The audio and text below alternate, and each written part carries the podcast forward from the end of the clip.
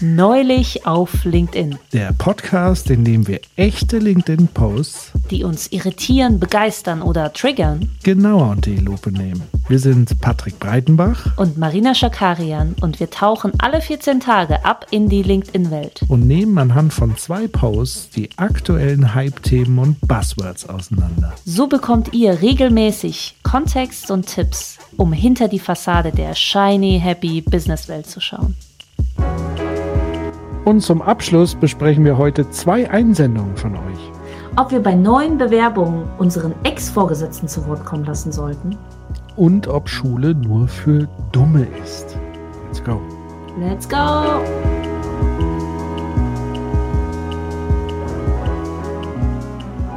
Hallo Marina. Hallo Patrick.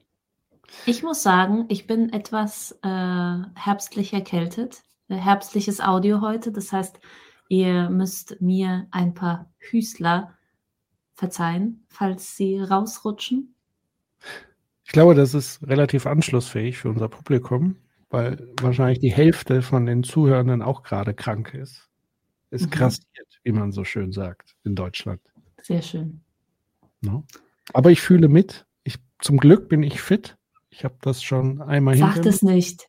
Wieso? Sag das nicht. Ja, weil du da morgen krank bist. Das ist ganz klar. Oh, das ist immer die Logik. Self-fulfilling prophecy. Ja, natürlich. Du kannst es nicht sagen. Du darfst es nie sagen. Das ist so ein bisschen wie meine Mutter, die sagt, mit Willenskraft bleibt sie auch gesund und steckt sich nie. ja. Muss ich auch mal ein bisschen schmunzeln. Du meinst wirklich Willenskraft? Okay. Gut, dann versuche ich mal. Apropos Willenskraft, Patrick. Wir haben ja. was zu verkünden. Richtig wir wollen äh, etwas verkünden. Und zwar wollen wir eine kreative Pause einlegen mit ja. neulich auf LinkedIn. Nach 20 Folgen und fast jetzt einem Jahr neulich auf LinkedIn regelmäßig äh, habe ich die Gespräche mit dir sehr wertgeschätzt, aber wir müssen und wollen erstmal eine Pause machen. Zum einen, weil wir auch Jobs haben, die uns gerade mehr Zeit fordern, ähm, andere Projekte, äh, das ist äh, einfach was, was, ja, glaube ich, traurig ist. Deswegen druckse ich etwas rum, aber notwendig. Genau. Und vielleicht finden wir in Zukunft irgendetwas Neues, wo wir tatsächlich miteinander ins Gespräch kommen, ohne die zum Teil sehr beknackten LinkedIn-Posts. Oder wir kommen wieder auf die beknackten LinkedIn-Posts zurück. Da so. lassen wir uns bisher alle Freiheiten. Das heißt, wenn ihr Ideen habt, Vorschläge, ähm, ja, sind wir natürlich offen. Solange ähm, müsst ihr aber auf uns Audio- und äh, Newsletter-mäßig nicht verzichten. Ähm, Patrick, du hast ja mehrere Audioprojekte am Laufen. Vielleicht willst du kurz dazu was sagen. Ja, also im Business-Kontext empfehle ich natürlich ausdrücklich Corporate Therapy, der Podcast von unserem Unternehmen 1789. Ähm, da sind jeweils immer interessante Gäste äh, da, um über verschiedene Themen zu sprechen, die auch immer im Kontext von Unternehmen stehen, die aber auch sehr oft, sag ich mal, Gesellschaftsfelder und so weiter mit abdecken. Die letzte Folge empfehle ich allen. Wir hatten das Thema, glaube ich, auch mal, Gen Z und so weiter, wo wir einen Generationsforscher da hatten, der das Ganze mal entzaubert hat, dass es das so eigentlich gar nicht gibt. Mhm. Hört da also gerne rein. Ähm, das ist sozusagen ein Projekt, was ich empfehle. Das andere ist mein Livestream-Podcast 2045 bei Design or Disaster mit dem Nachhaltigkeitsexperten Jens Brodersen. Da ist mhm. jetzt die zweite Staffel gestartet. Da geht es rund um die Klimakatastrophe in all ihrer Umfänglichkeit, ihren Zusammenhängen und auch in der Drastik. Ähm, das empfehle ich. Schaut da mal rein. 2045 bei Design or Disaster.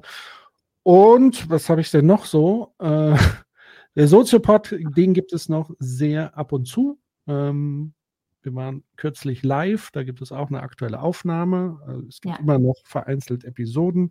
Und man kann auch auf criticalmedia.de, ähm, ja, da gibt es noch diverse andere kritische Formate zu sehen, mit mir, von mir und auch ohne mich. So. Sehr schön. Die sammeln wir natürlich im Newsletter, ähm, dass ihr auch die Links bekommt. Ich habe ein neues Projekt gestartet für frische Führungskräfte, also äh, frische, gebackene Führungskräfte beziehungsweise Führungskräfte, die etwas Neues ausprobieren wollen, die etwas ähm, anders machen möchten und äh, der Newsletter beinhaltet vor allem immer konkrete Methoden und Tipps, äh, die man tatsächlich im Arbeitsalltag anwenden kann. Zum Beispiel, wie man mit äh, Negativität umgeht, wie man ähm, Prozesse optimiert, wie man Projekte organisiert und analysiert.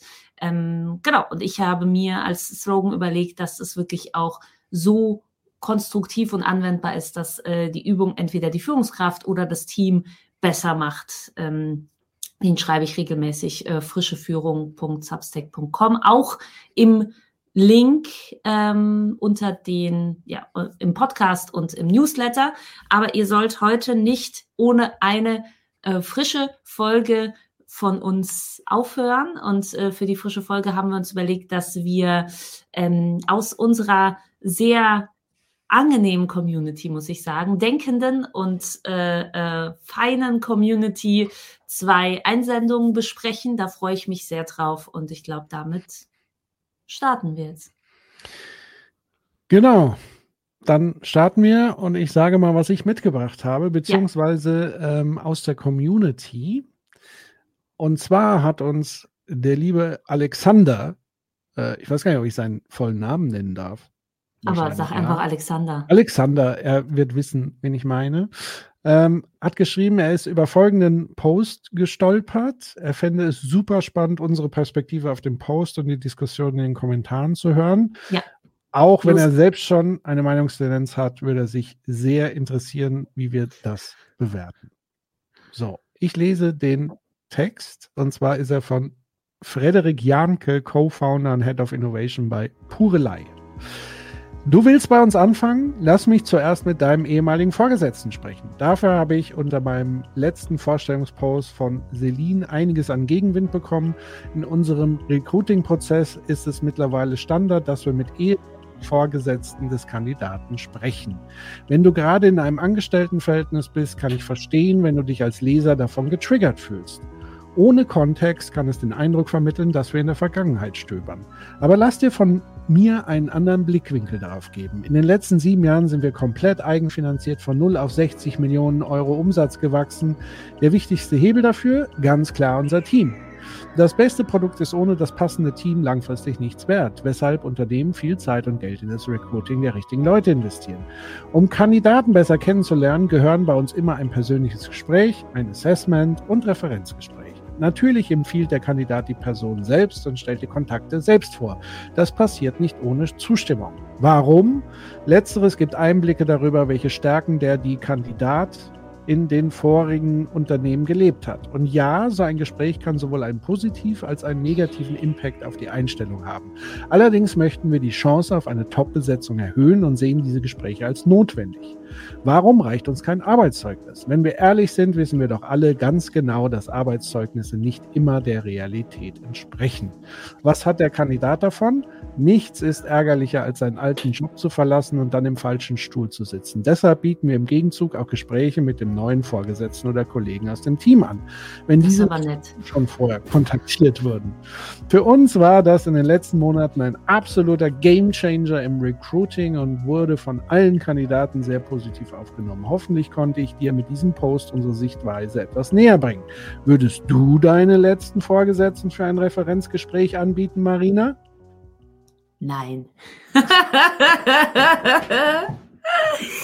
ähm, also erstmal Alexander, vielen Dank. Das ist eine, eine Perle. Ich muss auch sagen, dass ähm, in den Kommentaren wirklich sehr, sehr viele Menschen davon getriggert wurden.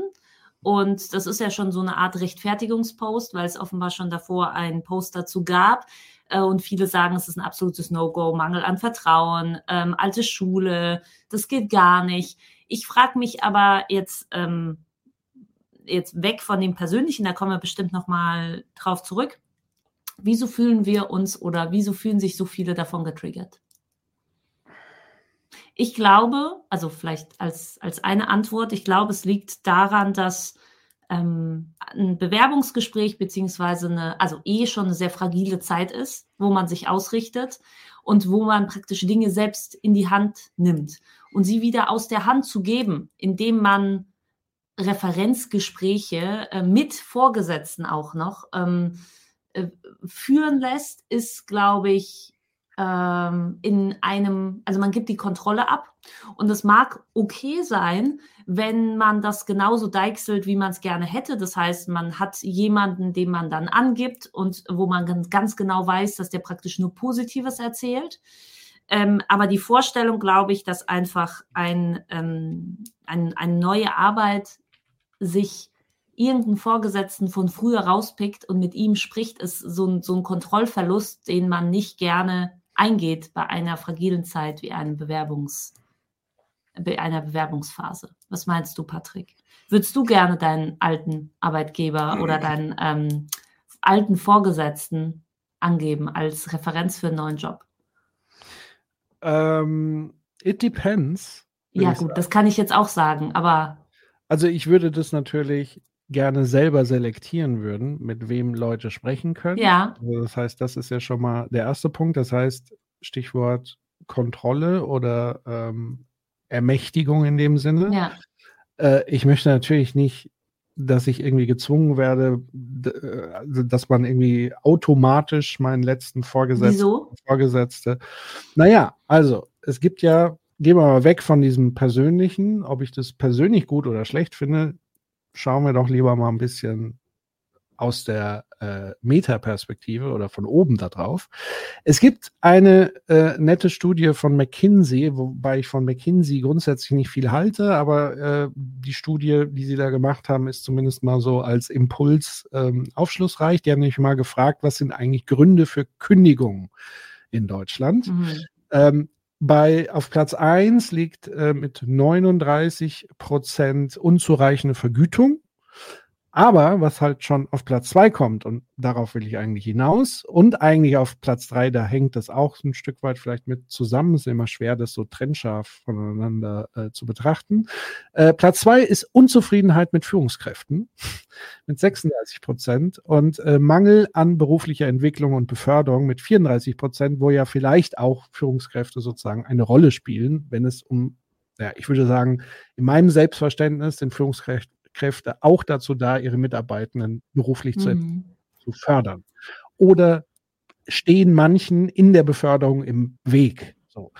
Ähm, das heißt, dass der Berufswechsel, also ich wechsle von einem Job auf den anderen, ist sehr oft damit verbunden, dass es vorher offenbar Konflikte, Schwierigkeiten mit der jeweiligen Führungskraft gab.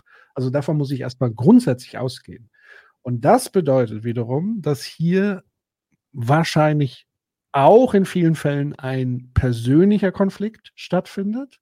Und das hat ja schon einen maßgeblichen Einfluss auf, wie Personen über andere Personen letztlich sprechen. Ich würde also auch sagen, dass Bewerbungen und Bewerbungsprozesse aus meiner Sicht immer etwas sein sollten, nämlich eine neue Chance. Und es bringt überhaupt nichts, irgendwelche Altlasten sozusagen da ins Spiel zu reden, weil gleichzeitig ist ja meine Ansicht auf die Dinge, ein Fisch schwimmt ja nur so gut, in de, wie, äh, wie das Wasser, wie die Qualität des Wassers ist, in dem sich der Fisch bewegt. Das heißt, Menschen funktionieren natürlich in dysfunktionalen Organisationen auch schlechter. Sie performen schlechter. Das heißt, sie werden auch eine schlechtere Bewertung haben von ihren Vorgesetzten bekommen, was aber oftmals auch einfach strukturelle Ursachen hat oder Teamchemie oder, oder, oder. Und das heißt, daraus dann zu schließen aus diesem vergangenen Erlebnis, was offenbar mangelhaft war, konfliktreich, das in ein neues Team zu übertragen oder daraus Schlüsse zu ziehen, halte ich für hochproblematisch. Und es ist tatsächlich ja für die, die das betreiben, wie du ja richtig sagst, also auf der einen Seite empfinden wir das ja als Kontrollverlust, aber für sie ist es ja auch die Sehnsucht nach Kontrolle.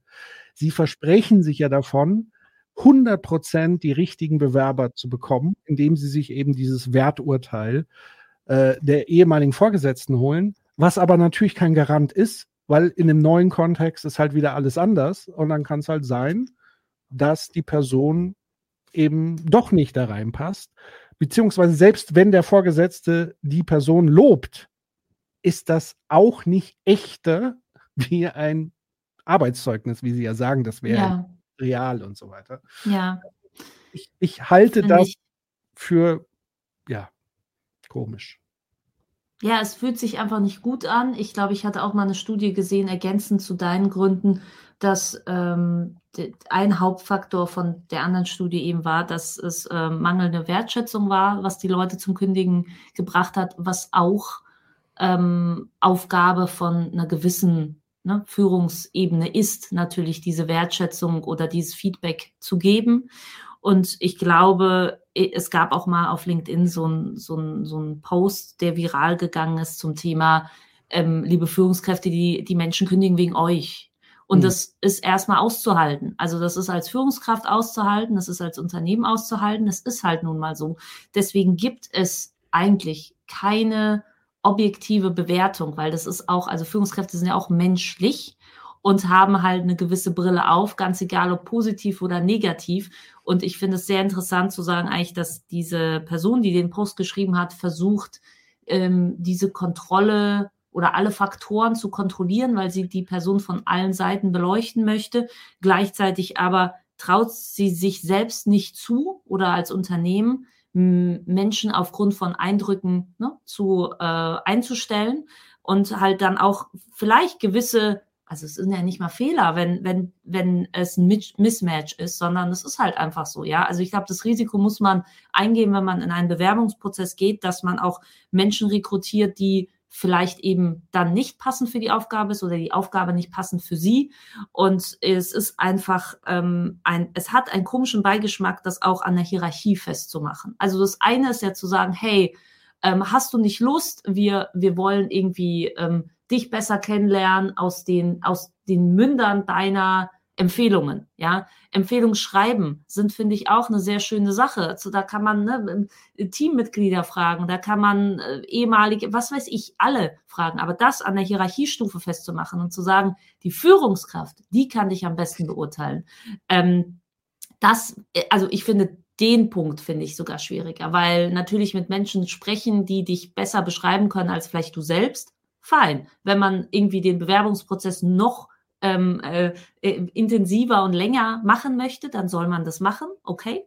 Ähm, aber dann gibt es eben die Möglichkeit, keine Ahnung, auch mit Mama und Papa zu sprechen, wenn es der Bewerber möchte. Ja, aber das an der Hierarchiestufe äh, Vorgesetzter, Vorgesetzte festzumachen, ist einfach nicht schön. Und ich finde auch noch ergänzend, ich äh, sage ja immer zu dir, äh, Patrick, äh, die, die, vielen Leben des Patrick Breitenbachs. Und das ist ja das Schöne, wie du gesagt hast, sich neu zu erfinden, ähm, Empowerment zu spüren, äh, einen Aufbruch in eine neue Stelle zu haben, ist meistens damit verbunden, dass man mit der aktuellen Stelle nicht zufrieden ist, wo man gerade ist. Mhm. Und daraus dann das irgendwie darüber zu stülpen und das damit zu begründen, dass man sagt, ja, aber wir lassen dich doch auch mit deinen neuen Vorgesetzten und mit deinem Team sprechen, wo man sagt, ja, vielen Dank. Das ist aber genau so vergleichbar. Genau. Man ist ja eigentlich irgendwie, wohnt in einer ganz großen WG zusammen mit all seinen alten Jobs und neuen Jobs und äh, äh, alle können sich austauschen. Also es ist, ähm, es fühlt sich einfach nicht richtig an. Es fühlt sich vor allem für mich nicht richtig an wegen der Hierarchievorgabe Vorgesetzte, Vorgesetzte. Ja, und ich glaube, es würde, damit verbaut sich aus meiner Sicht ja auch das Unternehmen selbst etwas, auch wenn sie denken, dass das sozusagen äh, effektiv, effizient, wie auch immer ist. Ähm, verbauen sich ja dennoch was, weil ich glaube, das würde auch viele abschrecken, genau dann diesen Schritt zu gehen und sich da zu bewerben, weil sie eben keinen Bock haben, äh, dass die Leute mit ihren ehemaligen Führungskräften sprechen. Ähm, aber gut, scheinbar, Sie kommen damit ganz gut klar. Ich fand nochmal wichtig, dass du diese Hierarchie äh, ähm, Position oder diese Perspektive nochmal äh, gut betont und rausgearbeitet hast, weil das ist mir tatsächlich dahingehend auch aufgefallen. Also man kann ja, also warum spricht man nicht mit dem Umfeld und so weiter? Und in, da fiel mir ein, nämlich etwas, was wir beide erlebt haben, was außerhalb der Norm ist, im Zuge von Recruiting. Äh, du erinnerst dich, bevor ich meinen aktuellen Job bei 1789 angefangen habe, gab es ein gemeinsames Treffen, nämlich wo so, ich ja, dich äh, mitgenommen habe, A, als Fürsprecherin und B, als kritische Prüferin. Also, ja, also so habe ich mich eher gesehen. Als ja, meine Advokatin, also die einerseits sozusagen auch jetzt nicht, sage ich mal, in Richtung äh, mich zu verkaufen, mhm. sondern vor allen Dingen auch auf meine äh, Unzulänglichkeiten neben all den Stärken, aber auch hinzuweisen und zu sagen, das sind so Punkte, die, und wir haben ja lange zusammengearbeitet im Team und so weiter. Das heißt, du kanntest mich, wie wir mhm. arbeiten und so weiter. Und das hast du sozusagen äh, vermittelt in diesem Gespräch. Und gleichzeitig hast du aber trotzdem für mich mit darauf geschaut, könnte das eigentlich passen für mhm. alle. So. Ja, es ist ein sowas sehr gutes Beispiel. Ich super ja. wertvoll. Ich würde dich auch jederzeit tatsächlich, habe ich gerade überlegt, für so neue Jobs mitnehmen, weil da kommt, glaube ich, die Ehrlichkeit raus. Also du hast mir ja vor dem Treffen gesagt, bitte sei ehrlich, ähm, was auch meine Schwächen sind, wenn ich irgendwie, also ne, Arbeitsschwächen beim, beim Arbeiten, was du gerne machst, was du nicht gerne machst, das kannst du teilweise besser sehen als ich. Und trotzdem war ich natürlich als Fürsprecherin da, weil ich gut finde, was du und wie du machst. Und ich glaube, das überzeugt natürlich mehr, wenn es nicht irgendwie mich jemand anruft und sagt, ja, äh, also wir stellen gerade Patrick ein, ähm, äh, äh, er hat dich angegeben, sag mal, äh, ist der gut? Und dann sage ich, ja, ja klar, so. Sondern es war wirklich ein intensives äh, äh, zwei, zwei Stunden Gespräch, wo ich beobachten konnte, wo ich aber auch natürlich gesagt habe, wie ich es empfunden habe, wie unsere Zusammenarbeit war und ob das in der Konstellation passt. Das ist ja was ganz anderes, aber das war ja auch eine sehr individuelle Bewerbung. Also es war ja, das ist gar nicht abbildbar für Nein einen großen Bewerbungsprozess. Das sprengt einfach jeglichen Rahmen und dafür, und das finde ich ja ein gut, dein, dein, also äh, unterschreibe ich zu 100 Prozent, dass, dass diese, ähm, diese Empfehlungsgespräche mit dem Vorgesetzten nicht ehrlicher sind als jedes Arbeitszeugnis, weil das viel zu kurz greift. Das ist der wichtige Punkt. Und ähm, ich würde trotzdem darauf wetten, dass Sie sich Arbeitszeugnisse dennoch angucken oder ja, vielleicht eine KI drüber laufen lassen, weil wir anscheinend weiß ja jeder so, ähm, aber auch selbst das halte ich für ein Gerücht, dass Arbeitszeugnisse sozusagen nicht der Realität entsprechen. Ja, okay. Aber gleichzeitig wissen wir auch alle, wie wichtig diese Zeugnisse sind und wie wichtig bestimmte Formulierungen und Codes darin sind. Und deshalb gibt es sozusagen auch immer rund um Arbeitszeugnisse auch immer ein Riesentheater. Also klar, wenn sie gut ausfallen, alles wunderbar. Nur wenn es dann Formulier Formulierungen gibt, die einem natürlich ja, eher Hürden in den Weg legen, weil jeder auch gleichzeitig weiß, Arbeitszeugnisse sind wichtig und so weiter, dann kann man auch nicht einfach lapidar sagen, naja, jeder weiß, dass die nicht stimmen, deswegen spielen sie auch gar keine Rolle. Das stimmt einfach nicht. So. Es ist super wichtig, auf Arbeitszeugnisse zu achten. In einer von Zertifikaten vollgeschütteten Welt und Arbeitswelt. Das ist ja das Tragische, dass auch, also im Grunde genommen machen sie eins zu eins Arbeitszeugnis auf eine andere Art und Weise und suggerieren aber, das wäre was anderes. Aber im Grunde genommen ist es das Gleiche. Ja. So.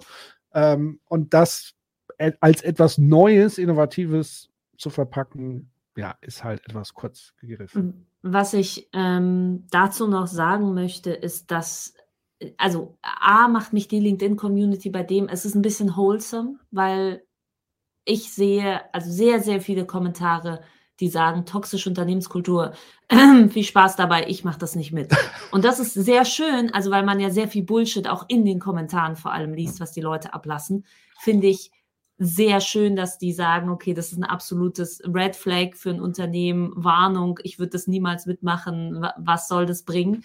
Ähm, das finde ich sehr schön. Was ich auch an mich triggert sogar das Bild, weil es super gestellt ist, weil die Frau sich irgendwie so, also weil es so verkaufstechnisch aussieht, dass sich die Bewerbende so so verkaufen muss vor dem Big Boss, der super cool in seinem Hängesessel sitzt und äh, sich das alles anhört.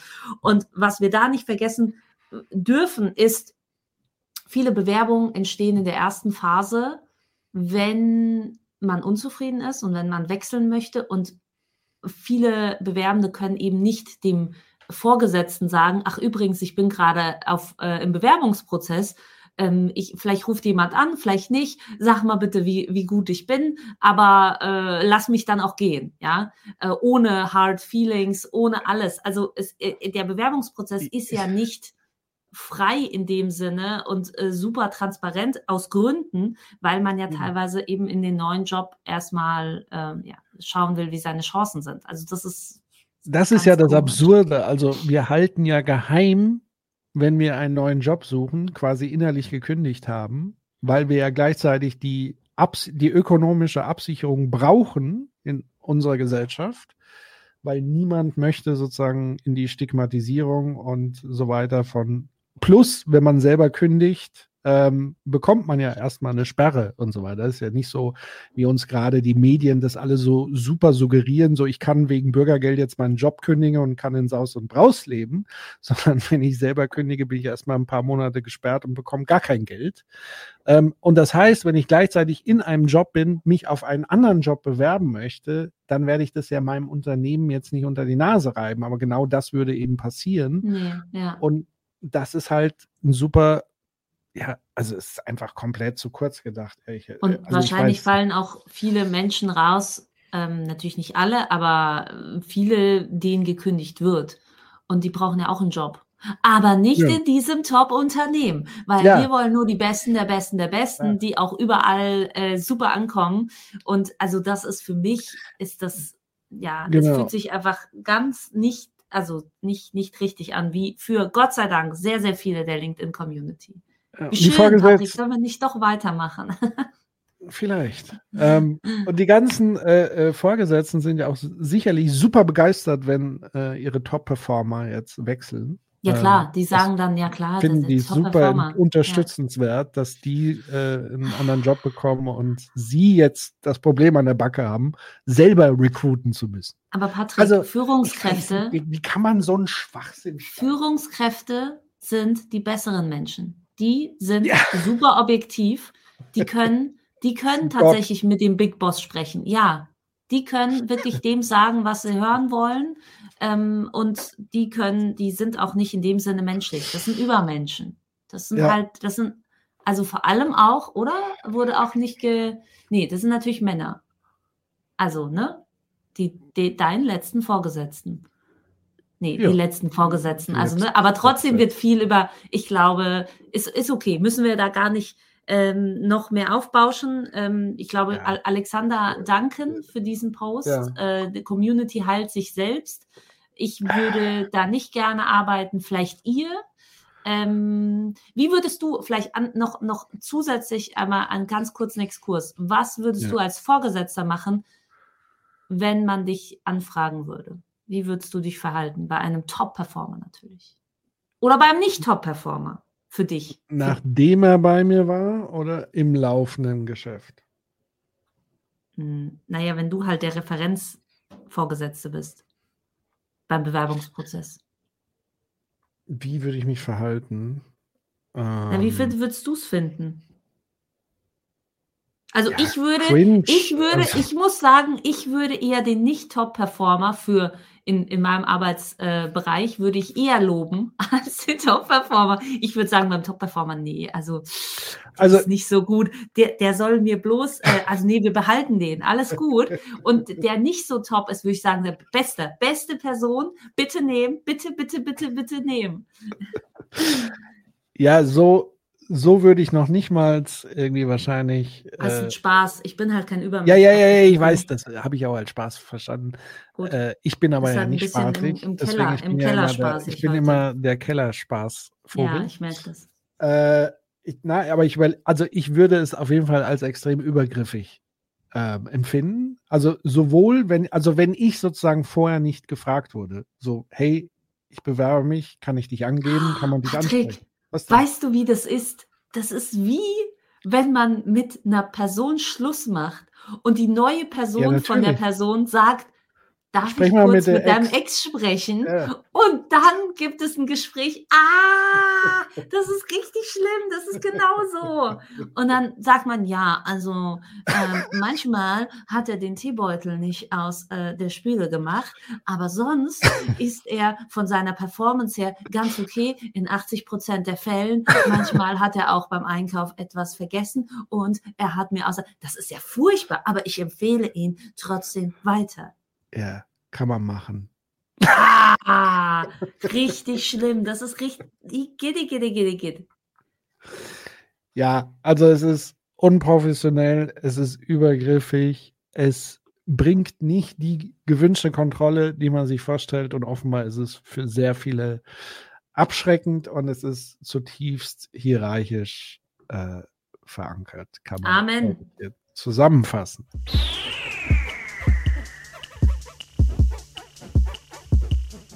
Marina, was hast du uns denn heute mitgebracht? Ich Zum habe letzten, vielleicht letzten.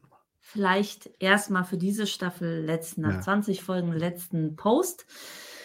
Ich habe einen Post zugeschickt bekommen von äh, Detlef Hartenstein. Da sage ich jetzt einfach mal Vor- und Nachname. Äh, ich hoffe, das ist in Ordnung. Ähm, und zwar möchte ich gar nicht die Nachricht dazu sagen, sondern äh, danke erstmal für die Zusendung. Es ist äh, zwar ein bisschen her, aber trotzdem sehr aktuell. Ähm, ich glaube, das wird auch ein Thema sein, was Patrick Breidenbach zur Weißglut bringt. Yes. Ähm, und ich lese jetzt mal vor. Niklas Göbel sagt, was mich in Deutschland mit Abstand am meisten aufregt, ist Punkt, Punkt, Punkt, das abgrundtief schlechte Schulsystem.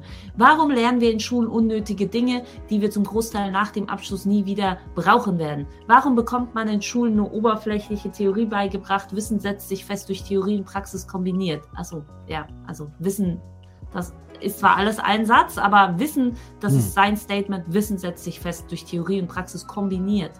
In meinen Augen sind Schulen Fabriken für dumme Menschen. Dumme, dumme Menschen. Äh, Hashtag Schulpflicht in Deutschland. Alle Menschen in Deutschland müssen zur Schule, aber Fabrik für dumme Menschen. Warum bekommen wir beigebracht, dass Fehler bestraft werden müssen? Warum bekommen wir beigebracht, dass unsere Nachbarn nicht von unseren Nachbarn nicht abzuschreiben? Warum wird uns beigebracht, dass es nur einen Lösungsweg gibt? Was hat das alles für einen Sinn? Im echten Leben wird aus Fehlern gelernt, um weiterzuwachsen. Im echten Leben musst du das Rad nicht neu erfinden. Man kopiert das System, was schon vorhanden ist und funktioniert. Im echten Leben gibt es nur nicht nur einen Weg zum Erfolg. Es gibt zigtausende, um erfolgreich zu werden. Wo sind die Fächer, die wir im Leben brauchen? Jetzt bin ich gespannt. Bringen mich Kunst, Religion, Geschichte und weiß der Herr noch, wie viele unnötige Fächer weiter? Nein.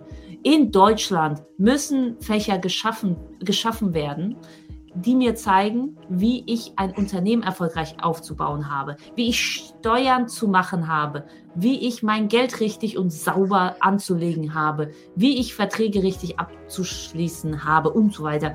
Es fehlt einfach der Bezug zur Realität. Zwei fette Ausrufezeichen. Darauf da, da, danach sehen wir ein Bild von Niklas Göbel. Ich versuche es jetzt einfach mal zu beschreiben. Ich sehe einen Jungen, der wahrscheinlich noch zur Schule gehen müsste, also rein optisch, ne? Ähm, mit einer Brille, mit einem T-Shirt, im Hintergrund vielleicht eine Schulwand, daraufhin ein abgerissener Zettel aus einem Heft, wie heißt das? Aus einem, nee, wie heißt es? Aus einem Block, ein kariertes Hemd genau. Daraufhin ein, ein, ich würde sagen, eine Schrift, die vielleicht noch nicht in der Schule schreiben gelernt hat, aber so, so fast an meine Tochter könnte auch so schreiben. Daraufhin steht, warum Deutschland? Oder es ist ein A, aber es ist ein bisschen auch ein E. Deutschland? Fragezeichen. Ja. Ähm, das ist ein A. Viele, viele Lassen wir es als A durchgehen. Ja. Es sieht aus wie ein E. Ja, guck mal das E bei DE und oben bei. Ich sage, warum warum Deutschland? Okay. Das ist warum das, was Deutschland? ich sehe. Ich beschreibe ja, Ja, mit ja, meinen okay, Augen, okay, ja. okay. Ähm, ich habe das Gefühl, Niklas Göbel saß mit mir in einer Klasse. Also, weil so, so, so Jungs sieht man vor allem, wahrscheinlich hat er auch eine Zahnspange. Hör doch auf, diese äh, Ding-Klischees. Also, es ist jetzt, es ist jetzt die letzte Folge. Ich kann jetzt Ja, raushauen, was ich möchte. Für Okay. mich, wenn ich, also wenn ich an der Kasse sitzen würde, würde ich ihn nach einem Ausweis fragen. bei einem Bier. Nein, nein, nein. Also schon bei Alkohol.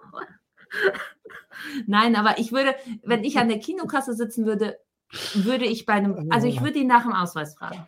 Ja. Der, Also Okay. weil ich bin, ich bin in Deutschland, bin ich äh, äh, mit äh, Recht, ich möchte, äh, genau, also das, das ist das, was ich sehe, ja. Ich sehe jetzt nicht an dem Post, sehe ich nicht einen, einen Anzugmann, der 60 ist, was auch möglich wäre, äh, sondern ich sehe eher einen jungen oder jung gebliebenen Mhm. Schüler. Der aber auch ein, ein gewisses Konservatives zum Ausdruck bringt. Ja, aber das ist jetzt Vielleicht. wieder, weißt du, aber ich darf, ich darf nicht bewerten. Doch, natürlich. Gut. Dann, So. also Patrick, denkst du auch, dass, das, dass die Schule eine Fabrik für dumme Menschen ist? Die Schule ist eine F Fabrik, um Gesellschaft zu reproduzieren. Und ich würde erstmal sagen, er hat ja ganz viel im echten Leben, im echten Leben, das, was er schreibt im echten Leben. Ich weiß nicht, in welchem echten Leben er lebt, offenbar nicht in meinem echten Leben, weil auch in meinem echten Leben wird nicht aus Fehlern gelernt, um weiterzuwachsen. Interessanterweise, du Realität. hast gesagt, du findest den ersten Teil Oh. besser als den letzten Teil. Genau. Bei mir ist es vielleicht umgekehrt. Okay. Ja, ja, weil äh, ich haben finde, wir vielleicht ja auch Beef. Also, ich finde, seine drei Punkte im echten Leben aus Fehlern lernen, ähm, das Rad nicht neu zu erfinden und es gibt nicht nur einen Weg, sind Learnings tatsächlich, die ich nicht aus der Schule gelernt habe, sondern später.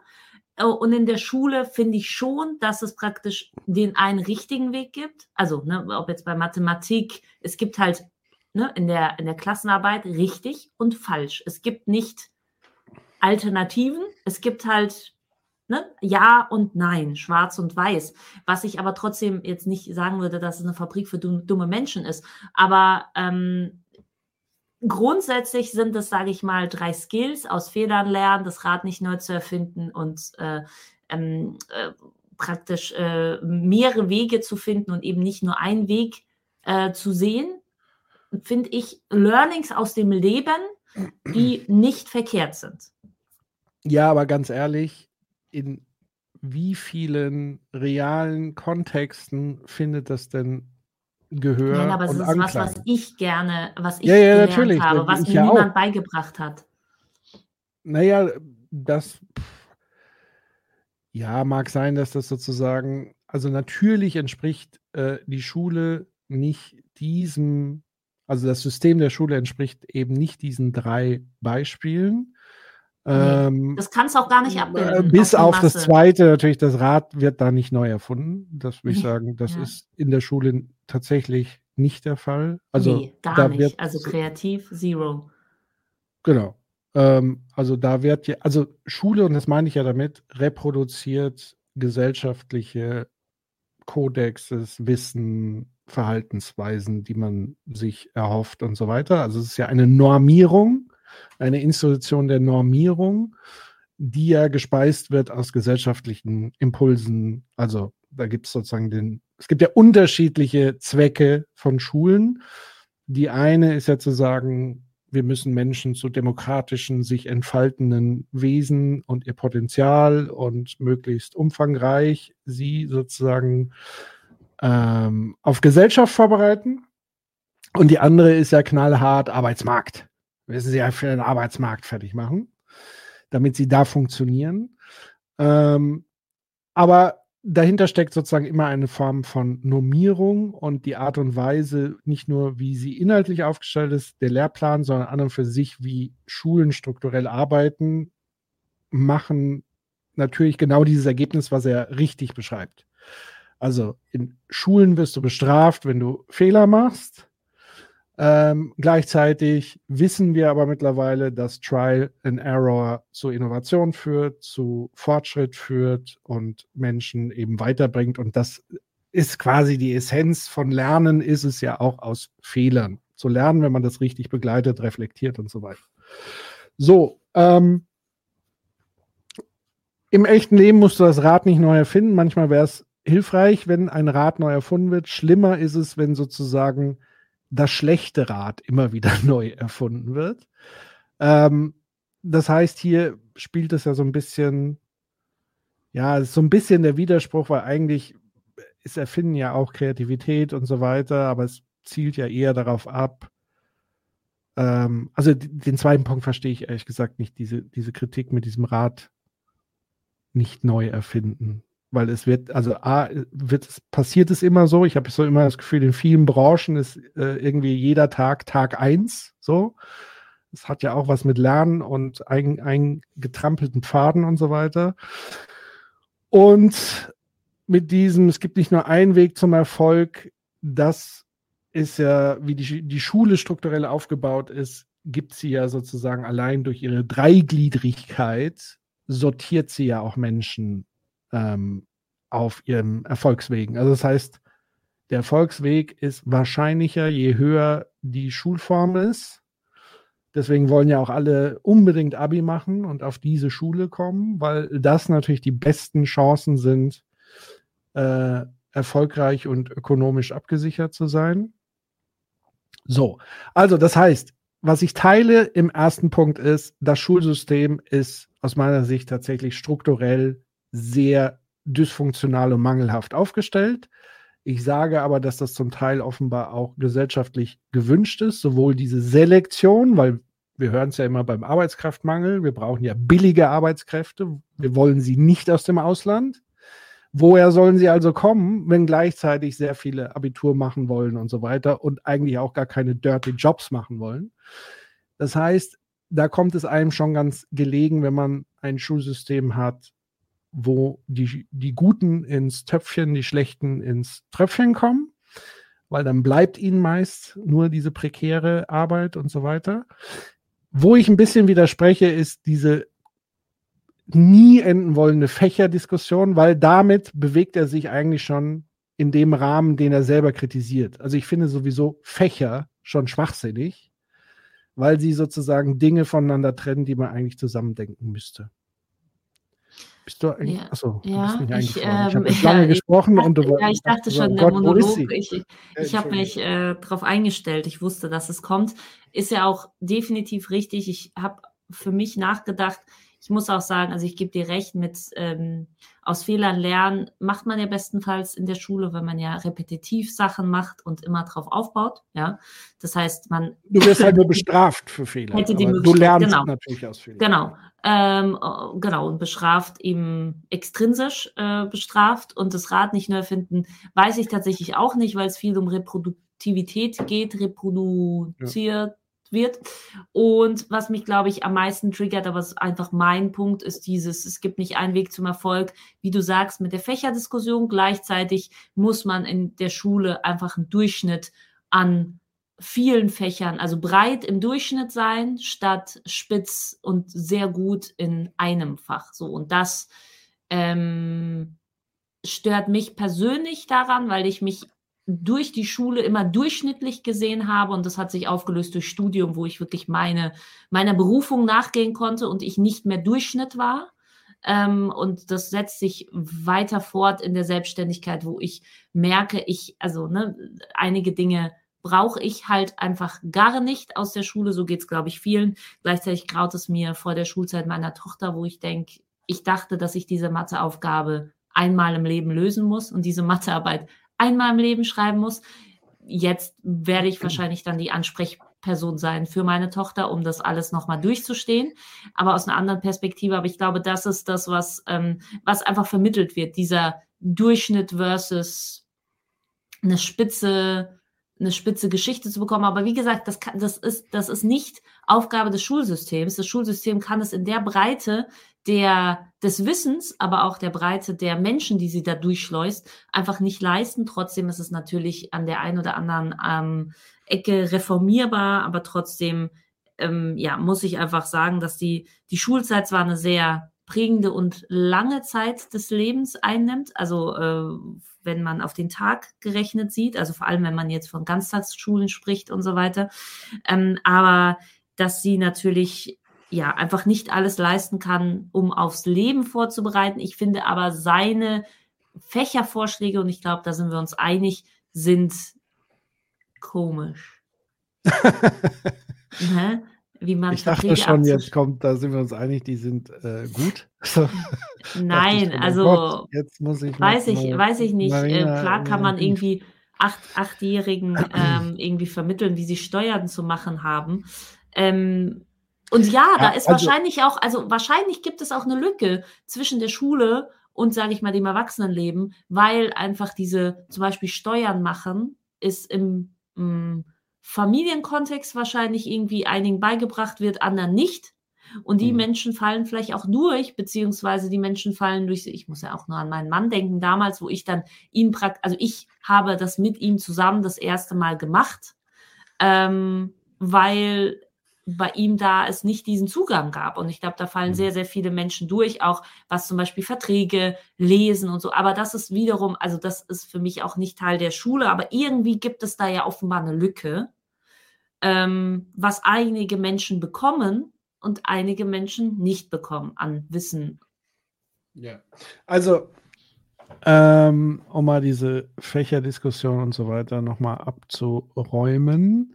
Also erstmal diese Frage, bringen mich Kunst, Religion, Geschichte und weiß der Herr noch, wie viele andere unnötige Fächer weiter? Da sagt er nein, da sage ich, äh, du bist, weiß ich nicht, denk noch mal ein bisschen drüber nach. Ja, Niklas mag ähm, wahrscheinlich Mathe und Physik. Ja, weiß ich nicht. Das mögen ja, hat er ja ausgeklammert. Andere unnötig hat er ja ausgeklammert, ja. Genau. So, also dieses immer persönliche Befindlichkeiten. Ich in meiner Perspektive mhm. fordere das, was ich denke, dass es mir am meisten bringt, ist zum einen natürlich sehr eindimensional. Andererseits bringt es etwas zum Ausdruck, wo ich 100% sagen würde, das ist genau das Kernproblem und es wäre zugleich die Lösung dieses Problems, nämlich die fehlende Demokratisierung in Schulen. Ja.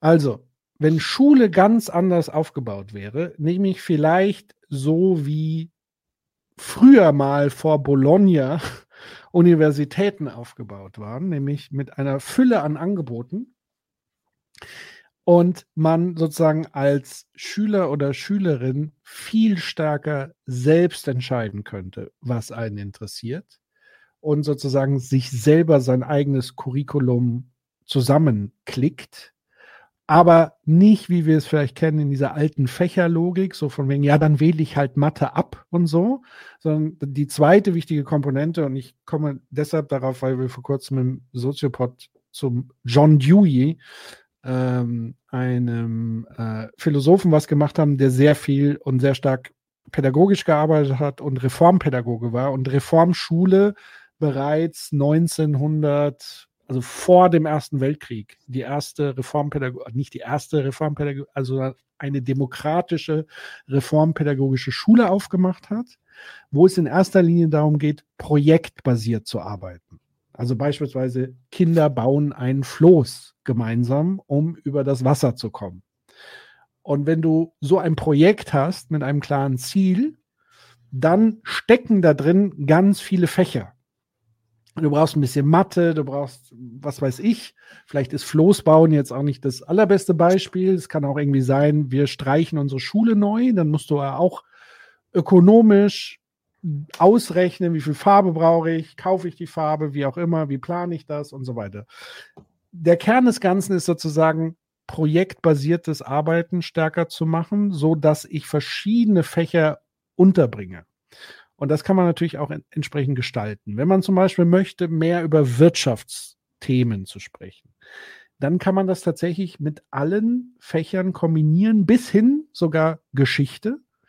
Also man sagt zum Beispiel, wie ist die ökonomische Ideengeschichte, woher kommt unsere Auffassung von Wirtschaft eigentlich, wer hat da diese Ideen entwickelt, was war da historisch, wann waren ähm, irgendwelche Krisen und so weiter und was ist da passiert.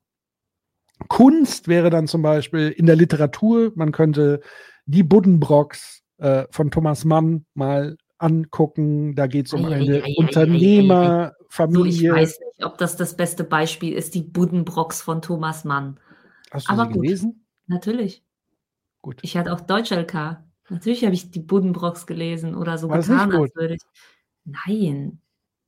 Ja, ja, Aber du kannst ja zumindest thematisieren, äh, ist ja nur ein Beispiel sozusagen. Ich kann sowohl kann Literatur und so weiter. Und ich glaube, genau, also was ich damit sagen will, das wäre eher die Orientierung zu projektbasierten Teamarbeiten und gleichzeitig aber dieses selber ein Stück weit entscheiden können, was ich denn lerne, weil das ist, glaube ich, ganz essentiell und das vermiest ja den allermeisten Schülerinnen und Schülern den Schulalltag. Also dieses ja, also hierarchische, bestrafende, züchtigende und ich sag dir, was du wann, wie zu tun hast. Ja, ich glaube auch, dass äh, das aufgrund von, also natürlich einem, einem, einem Mangel an Arbeitskräften an Zeit, also ne, ich, ich stelle mir nur vor, wenn man zusammen Floß baut, ja, kriegt man eben nicht so viel an äh, bulimieartiger Wissensvermittlung unter, sondern es ist ein tief, tiefgründigeres Lernen. Ich hätte mich sehr gerne damit beschäftigt. Ich glaube, sehr, sehr viele Menschen. Ich finde es auch zwei Punkte interessant. Äh, ich finde, in der Kita bestenfalls passiert Lernen so. Ja, also man mhm. lernt, weiß ich nicht, rechts und links spielerisch. Man lernt ähm, Dinge, Buchstaben spielerisch, durch Basteln, durch Materialerfahrung, lernt man Dinge und dann bricht es ab. Und zwar ab mhm. Klasse 1. Ja, man sitzt mhm. plötzlich da und muss diese Buchstaben sich einprügeln, zum Beispiel. Ähm, ich, äh, zweiter Punkt ist, dass es in anderen Ländern, glaube ich, anders aussieht. Ich erinnere mich nur daran, dass ich in der neunten oder zehnten Klasse ein ähm, Austauschhalbjahr nach UK gemacht habe. Und ich erinnere mich, das war für mich einfach so mindblowing, dass ich da saß und ich konnte mir meine Fächer wählen. Und da gab es eben Fächer wie Soziologie, ähm, wo wir, ich glaube, wir haben da irgendwie die ganze Zeit irgendwelche ähm, ähm, Zeitschriften angeschaut und haben halt darüber nachgedacht, was das aussagt über unsere Gesellschaft oder wie auch immer. Ähm, also ich weiß gar nicht mehr, welche Fächer ich sonst hatte, aber ich weiß noch, wie, es war für mich wie Weihnachten, dass ich da saß und gemerkt habe, oh, ich kann mir einfach drei oder vier Fächer selbst wählen. Und die haben ja auch in dem Sinne, ich sage nicht, dass da besser ist, weil ich, ich habe da nicht diese tiefgründigen Einblicke, aber die haben ja auch, äh, ich glaube, äh, Semester- oder Quartalsweise. Also das heißt, die haben kleinere Abschnitte, nicht diese Halbjahre. Und dadurch ähm, kann man sich immer wieder neu orientieren. Und man, ich glaube, es ist auch für Lehrer besser, sich zu überlegen, was sie eben in drei Monaten vermitteln können oder vier, als irgendwie auf ein ganzes Lehrjahr gesehen, sondern sie haben eben, ne, es hat auch so eine, so eine, so eine Projektkomponente, es hat aber für mich auch war das so erwachsen, dass ich gefragt wurde, was ich gerne lernen möchte. Daran, also allein dadurch wurde die Motivation einfach gesteigert. Leider war es, glaube ich, irgendwie trotzdem so ein bisschen, aber also ich, ich erinnere mich nur, dass es sehr, sehr toll war. Und zwischendurch haben wir irgendwie Tai Chi gemacht mit irgendeiner sehr alten Lehrerin. Also, dass, dass es eine andere Art der Schule war. Trotzdem wurde darauf, und das finde ich ja auch interessant, in unseren Augen so herabgeschaut, so, ah ja, die können das sich selbst aussuchen und die können das, und wir haben halt ein hartes Schulsystem. Bei uns hm wird halt das gegessen, was auf den Tisch kommt vom Lehrer. Und wenn der Lehrer in den meisten Fällen scheiße ist oder frustriert oder schlecht gelaunt und wenn der hart ist und wenn der ähm, also ne, züchtigt, wie du sagst, dann ist es echtes Lernen, weil dann hat man Angst und durch Angst lernt man. Und das sind, das sind Dinge, vielleicht hat sich das jetzt ne, in 20 Jahren äh, irgendwie weiterentwickelt, hoffe Nein. ich mal. Okay, schade, schade, weil das ähm, ist weder was, was ich meinem Kind eigentlich gerne mitgeben möchte, ähm, weil das man ja in 100 Jahren nicht weiterentwickelt. Nein, also John Dewey war vor 100 Jahren. Die ganze Zeit dagegen in der aktuellen äh, äh, Erziehung, äh, in Anführungszeichen, ne? in der Beziehung zu Kindern, im Kindergarten. Also man arbeitet doch die ganze Zeit dagegen, um sie dann wieder in so ein System zu schmeißen. Das finde ich halt du. schade. Aber da gehst du ja jetzt erstmal von deinem Menschenbild aus. Ich glaube tatsächlich, dass immer noch dieses, ich will mal sagen, paternalistische, patriarche, hierarchische, sehr tief immer noch in dieser Gesellschaft verankert ist und gerade ja eher gerade ein Backlash stattfindet zur guten alten Ordnung. Ja, ich glaube, was, was wenig Leute ist, geben, die hart. sagen. Ja. Hä?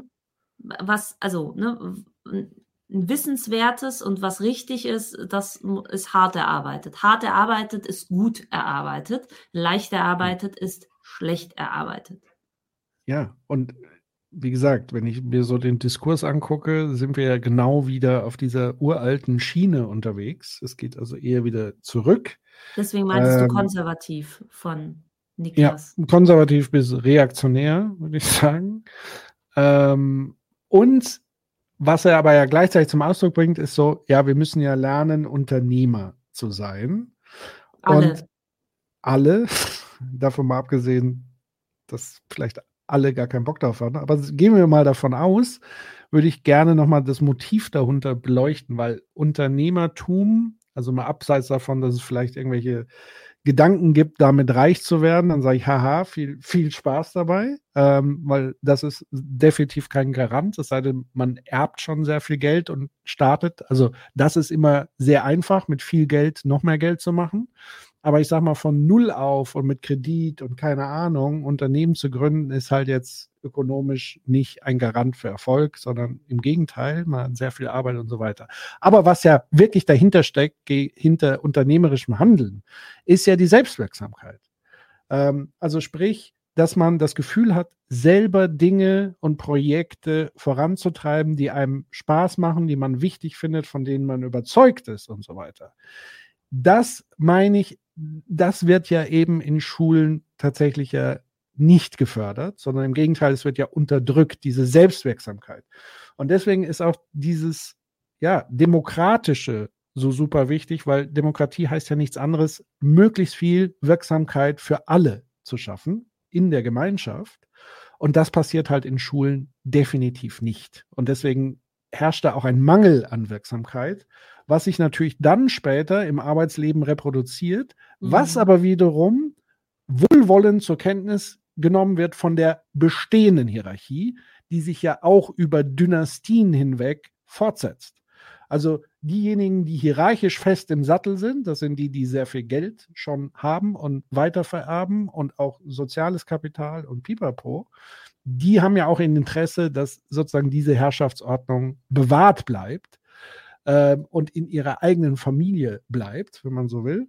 Und die profitieren natürlich von, von so einem System, weil es sozusagen die bestehenden Strukturen weiterhin festigt. Ähm, und Demokratie ist dahingehend natürlich eine Bedrohung. Du darfst jetzt nicht so viele Menschen wirksam werden lassen, weil das würde ja für manche den Eindruck erwecken, dass die eigene Wirksamkeit dadurch eingeschränkt wird, was aber natürlich ein Trugschluss ist. Ja, Patrick, ich werde jetzt halt auch, ne, also jetzt bin ich auch ein bisschen schlecht gelaunt tatsächlich. Warum? Ja, ich weiß, wenn du immer Bei so mir. denkst und du denkst ja über solche Sachen immer nach, da verstehe ich jetzt, wieso du zum Lachen in den Keller gehst, tatsächlich. Ja. Also ich finde es jetzt auch alles irgendwie doof Willkommen. und, und, und äh, Willkommen im Gruselkabinett des Patrick Breitenbach. Im ja, Folterkeller. In, ja, irgendwie das ist, das ist alles aus, aus, äh, vor allem diese äh, Ausweglosigkeit und diese Hoffnungslosigkeit. Also, dass man denkt, okay, man könnte ja was ausprobieren, was anderes, aber es wird halt nicht passieren. Ähm, das. Genau, also, Krieg, also Weltschmerz, Weltschmerz. Ja. Es wird Auf ja immer gesagt, man müsste man, man müsste mal, so, das ist so dieses eine. Aber was mich gerade wirklich fertig macht, ist die aufgekündigte Fortschrittserzählung. Also Früher war auch alles scheiße, aber man hatte das Gefühl, es geht in kleinen Schritten irgendwie voran. Also es werden neue Dinge gemacht. Wir sprechen über Diskriminierung, ähm, wir thematisieren die Mängel, wir versuchen Lösungen zu finden. Und mittlerweile habe ich das Gefühl, nee, es geht wieder zurück. So, zurück zur alten Ordnung. Es muss wieder starke Führer geben, die sagen, wo es lang geht und alle, die anders sind, sind schuld und blöd und die Armen und die Ausländer und keine Ahnung. Und das macht mir wirklich richtige Bauchschmerzen. Also eher diese gefühlte Tendenz zurück zu einer düsteren Zeit man muss auch sagen, dass äh, hier die LinkedIn-Community, also die ist zweigespalten. Einige sagen natürlich irgendwie Bullshit, andere sagen aber endlich, danke für diese ja. Worte, wie inspirierend, wie mutig, bravo, du schreibst mir aus der Seele. Ähm, ich weiß es nicht, Patrick, aber ich finde, auf so einer Note dürfen wir nicht aufhören. Hast du einen Witz für uns? Ein Witz. Ich bin ein super schlechter Witzeerzähler. Also ich Komm, kann alles, aber nicht. Na, ich kann Komm. keine Witze erzählen. Wirklich nicht. Kann ich nicht. Kannst du einen? Nein, überhaupt nicht. Ich bin überhaupt kein Witzeerzähler.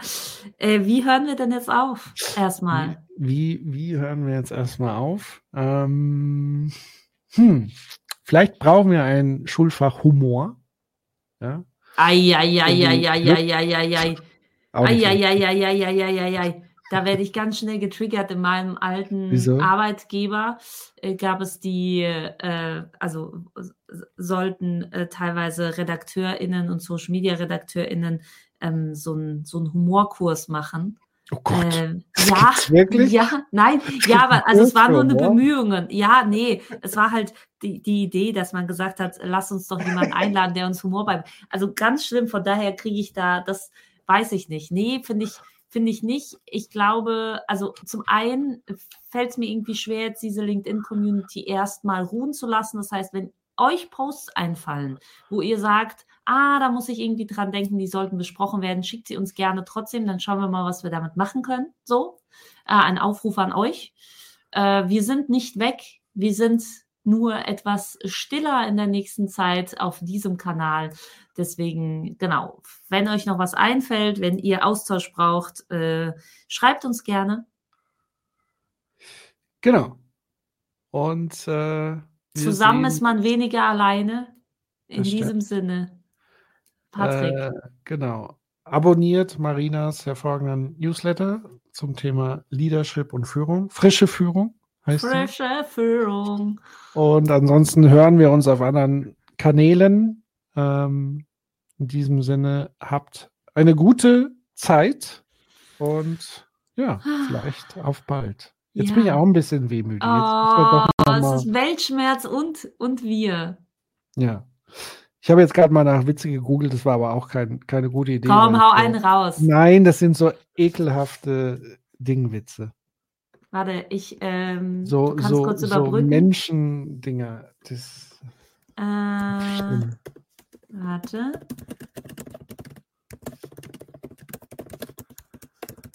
So, ich habe jetzt mal Chat äh, GPT gefragt nach einem Witz zur Arbeitswelt. Chat GPT kann keine Witze erzählen. Ich, ich, ja, ich, ich, äh, so, äh, warum trinkt raus. der Buchhalter niemals Kaffee beim Arbeiten, Patrick? Weil sie ihn schneller macht? Weil er Angst hat. Das war witzig, Patrick, weil er Angst hat, dass er dann seine Bilanzen nicht mehr ausgleichen kann. Hä? Ich weiß nicht. Ich fand deine Antwort super gut. Ich lieb's. Äh, in diesem Sinne, wir lachen einmal und ja. lachen alle zusammen. Äh, hier, wie ist es im Lach-Yoga? Und wir hoffen, dass es euch gut geht. Lasst euch nicht zu sehr aufregen von LinkedIn ähm, und, und der Welt. Und der Welt äh, alles wird gut, kann ich nicht sagen, Never aber surrender. wir haben ja uns, genau, in diesem Sinne Durchhalteparole, Durchhalteparole und wir, wir hören voneinander. Patrick. Macht's gut.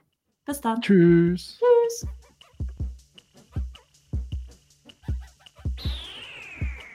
Neulich auf LinkedIn ist eine Gemeinschaftsproduktion von Marina Schakarian ich bin selbstständige Beraterin mit Fokus auf journalistische Medienunternehmen und ich coache vor allem Redaktionen, Teams und Führungskräfte, sich für die Digitalisierung richtig aufzustellen, also im Spannungsfeld zwischen agilen Prozessen, erfolgreicher Positionierung mit digitalen Formaten und der Aufstellung von resilienten Teams. Und meistens mache ich das mit Coaching on the Job, also mittendrin in längerer empathischer Zusammenarbeit mit den Teams. und Patrick Breitenbach. Ich bin Partner bei 1789 Innovations, einer Unternehmensberatung, die auf Organisationsdesign spezialisiert ist. Meine Schwerpunkte liegen auf Change und Innovation und ich unterstütze GeschäftsführerInnen und Vorstände dabei, Governance-Strukturen zu entwickeln, die den strategischen Zweck einer Organisation erfüllen. Thank you.